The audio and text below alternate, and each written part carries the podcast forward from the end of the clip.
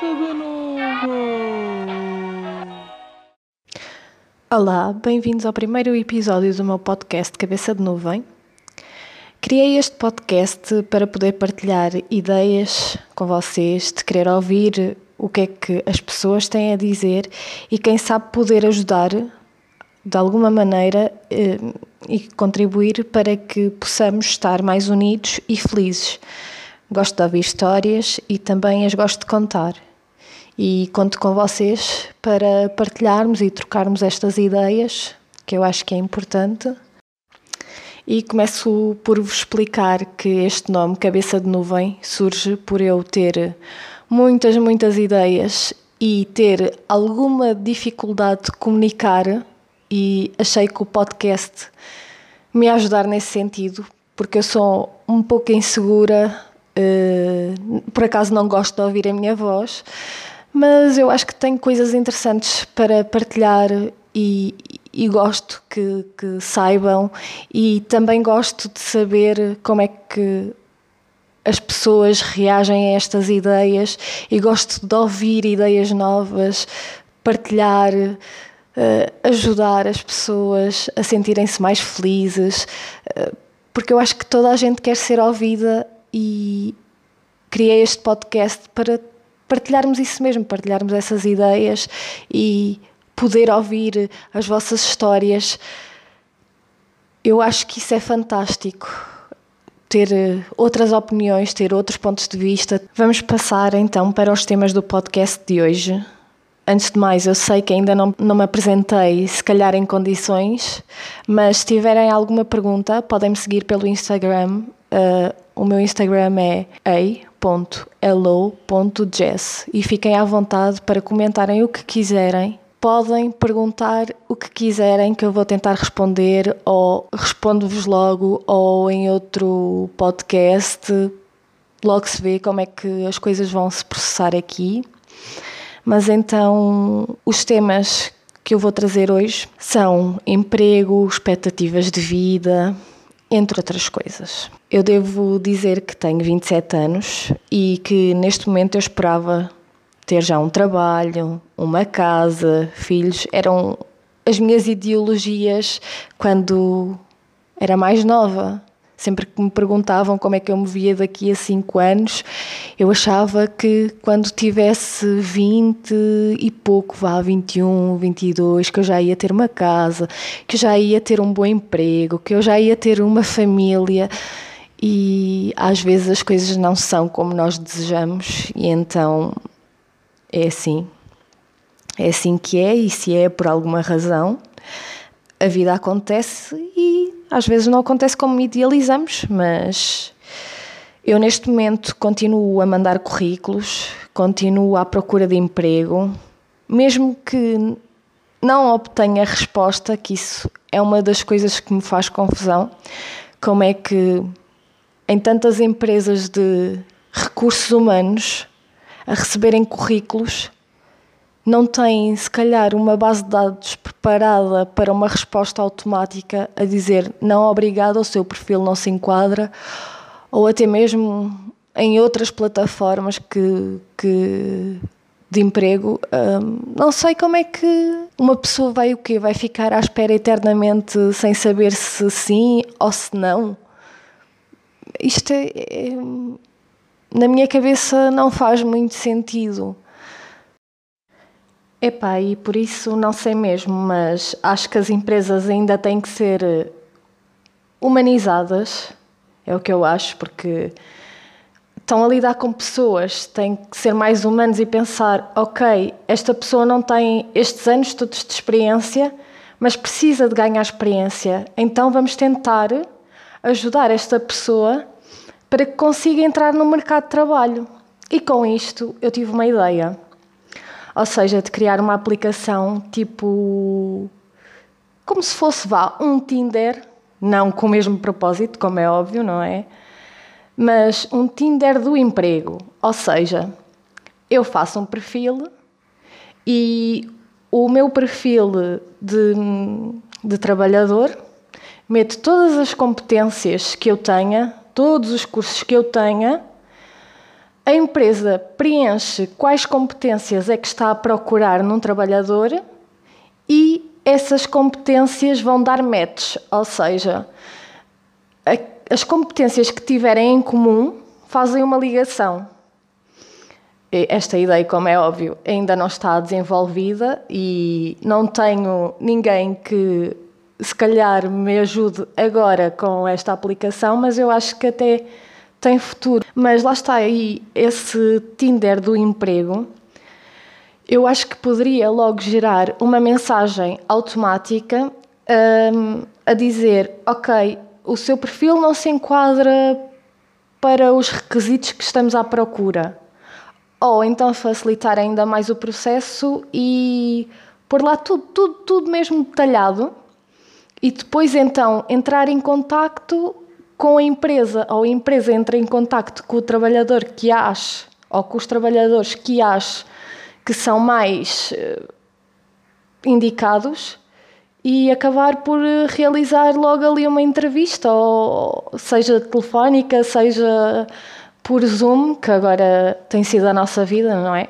Por isso acho que também facilitava mais o processo e se calhar não tínhamos tanto tempo, não tínhamos que esperar tanto tempo para obter uma resposta e eu acho que tornava o processo tão mais fácil. Não sei, digam-me vocês o que é que acham. E depois temos uma coisa que é muito grave, que é, ok, eu tenho três cursos. Em dois deles fiz o estágio. Ou seja, uh, nos estágios em que eu estive a seguir, e, e isto eu sei que pode, pode soar um bocado mal, porque eu sei que estamos à procura de experiência, mas assim que acaba o estágio, eu acho que se o, o patrão da empresa em que estamos a estagiar gosta do nosso trabalho e o estágio já acabou e se quer que nós continuemos na empresa, eu acho que pelo menos podia dar um valor simbólico porque nós estamos a dar as nossas horas de trabalho para a empresa dele. E aconteceu-me em que algumas das empresas onde eu estagiei até gostavam do meu trabalho e, e, e queriam-me dar experiência, mas não me queriam remunerar. E eu tendo 27 anos, e eu fui muito clara e disse: Eu tenho 27 anos e, ok, isto é uma coisa ótima, poder ganhar experiência, mas eu tenho sonhos. Eu, se calhar, quero tirar até um curso superior e o curso superior paga-se. Eu quero ter uma casa e isso não se paga com o trabalho sem retorno.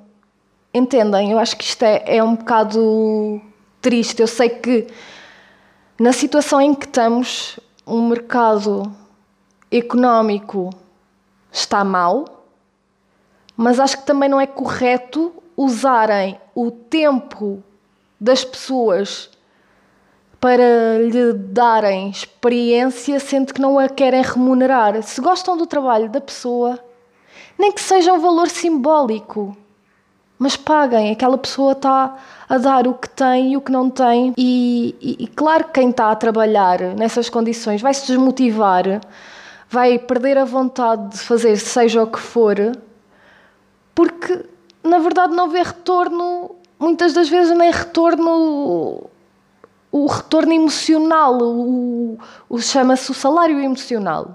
Por isso, acho que não é assim muito bom, não é? Ou seja, e o curso recente que eu tirei foi de técnica de multimédia. E o meu trabalho exige criatividade e eu considero-me uma pessoa criativa por natureza. Desde que me conheço, eu gosto de estar sempre a criar, tenho que estar sempre com coisas novas. E quando uma empresa, assim, eu sei que a empresa tem que seguir linhas, mas se a empresa não tem linhas definidas, e nós queremos ajudar a traçar essas linhas, usamos a nossa criatividade. Mas, quando a empresa não nos deixa ser livres de criar aquilo que temos em ideia, mas isto não, não, não sendo com a arrogância, porque eu sei que a empresa sabe o que é que é melhor para ela. E eu concordo e sei ouvir e sei respeitar as ideias dos outros. Mas quando não sabem respeitar a visão que eu tenho e nem tão pouco querem ouvir ou dar a oportunidade de ver aquilo que eu realmente sei fazer, acabam por me estar a limitar e sendo que o tal salário inexistente, quererem-nos fechar numa falsa liberdade. Temos que trilhar um caminho onde nos condicionam a todos os níveis, acho que não conseguimos crescer, acho que não conseguimos espelhar aquilo que, que temos realmente para mostrar uh, ao mundo e, e, e, às, e, às pessoas que vão ver aquilo que a empresa está a criar. Há sempre qualquer coisa que soa falso e por isso não, também não cria aquela dinâmica verdadeira do estou a fazer isto para gerar uh, empatia emocional. Eu acho que às vezes as empresas nem, nem se dão conta e, e acho que não percebem isso, acho que não entendem. E, ou seja, o, o estágio que eu estava a fazer era técnica multimédia, ou seja, eu edito vídeos, eu edito fotos e as pessoas acham que por editar um vídeo, ou editar uma foto ou meter nas redes sociais não leva tempo, não leva tempo de pensar, não leva tempo de criar. Só que como as pessoas veem cá umas ferramentas que são mais fáceis de usar e que levam menos tempo a usar, não quer dizer que investir o esforço todo ali. E não quer dizer que quem esteja a criar o vídeo ou uma publicação não queira fazer melhor. Só que se as empresas não deixam, como é que vamos conseguir fazer melhor? Como é que vamos conseguir criar melhor se nos limitam? Acho que é errado. E acho que às vezes não se dão conta que editar um vídeo não é assim tão simples nem tão fácil.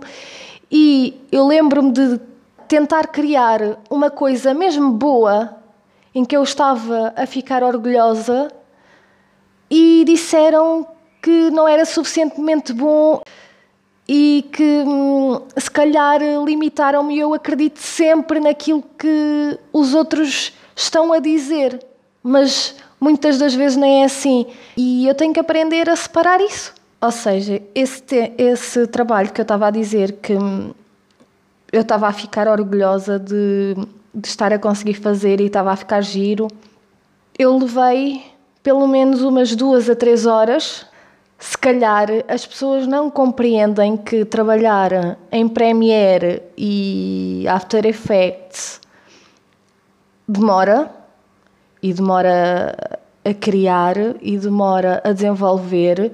Esse trabalho foi todo para o lixo. Claro que eu me senti um bocado frustrada e durante uns tempos achei que não era boa o suficiente acho que as empresas cortam-nos um bocado as pernas à criatividade. E também quando não confiam no trabalho que os outros estão a desenvolver para a empresa, acho que também não é um bom indicador, porque se não está a, confiar nas coisas que eu sei e que eu aprendi e acho que aprendi bem, porque é assim, quando, quando confiam em nós, nós não vamos, assim, se nós estamos a, estagiar naquela empresa, nós não vamos querer que a empresa se prejudique, como é óbvio. E então o trabalho de editor, se não querem pagar por uma plataforma onde tenha vídeos, hum, se não querem pagar por vídeos bons e coisas boas, claro que o trabalho também às vezes não sai totalmente bom porque não querem confiar em nós. Ou seja, eu conheço plataformas de vídeos e imagens, bancos de vídeos e imagens gratuitas, mas se a pessoa não confia que aquilo é gratuito e que não tem direitos de autor, como é que eu posso fazer um trabalho melhor se me limitam em todos os sentidos? Eu não consigo, eu não, eu não faço milagres, não é? Pronto, e é isto. Mas digam-me sinceramente, se vocês, é assim, a empresa sabia que eu ainda morava com os meus pais e achou que isso era um fator válido para não me remunerar. Digam-me, se fosse, se fosse com vocês ou se fosse com os, com os vossos filhos, o que é que achavam? Se o patrão dessa empresa se lembrar como é que entrou no, no mercado de trabalho, se foi fácil ou não, tiveram-lhe sempre que dar uma oportunidade, certo? E acho que não ficou sem receber. Percebem? Isto é. é como é que uma pessoa que já tem experiência no mercado de trabalho não vos quer remunerar, sendo que tem sempre a hipótese de dar, seja aquilo que for. Mas nunca. Lá está, as empresas não querem perder o lucro, mas as outras pessoas podem ficar. Uh, podem ficar sem receber e podem. e podem não viver, eles só se interessam pelo seu benefício, não se interessam pelo, pelo que é que podem gerar dali. Podem gerar dali até uma coisa boa. Se investirem naquele trabalhador, podem ter uma coisa boa, mas não veem a longo prazo, veem a curto prazo.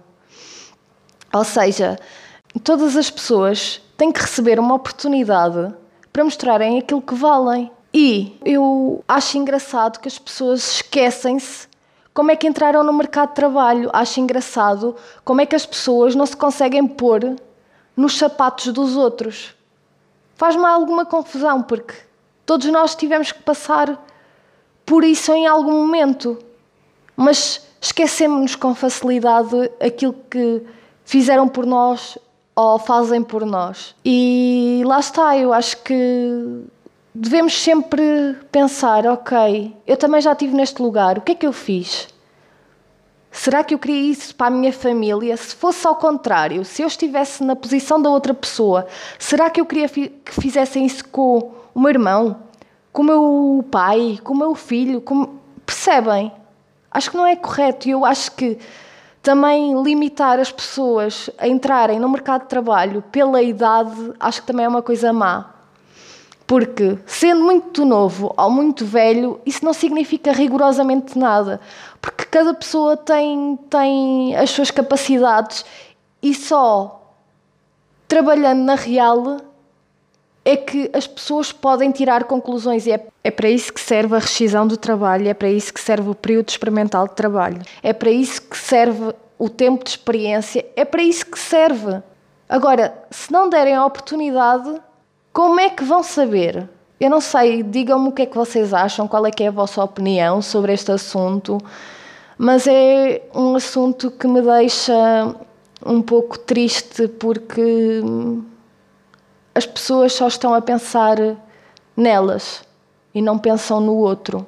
E eu digo, quem me dera que daqui a uns anos eu possa ter uma empresa onde eu possa ser um, um exemplo onde eu possa empregar o maior número de pessoas possível. Isso ia me deixar tão feliz que vocês não têm ideia, porque eu sei o que é que eu passei e eu sei que todas as pessoas têm uma personalidade e há personalidades que são mais extrovertidas, outras mais introvertidas e que isso de alguma maneira às vezes eh, não nos ajuda no processo de recrutamento de trabalho.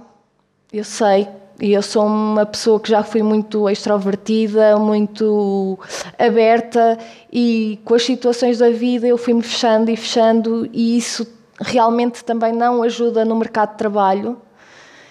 E, mas sei que se, se calhar tiver uma boa pessoa para me ajudar nesse sentido enquanto patrão e enquanto pessoa que me levar a levantar do sítio onde eu estou e fazer-me crescer e fazer eh, ver que as coisas podem ser melhores e que todos nós podemos ser melhores, eu acho que para mim era o que eu mais gostava, era fazer outras pessoas crescerem, fazer outras pessoas felizes e ver que elas são suficientes sempre que derem o máximo e que a remuneração tem que ser equivalente ao esforço que fazem.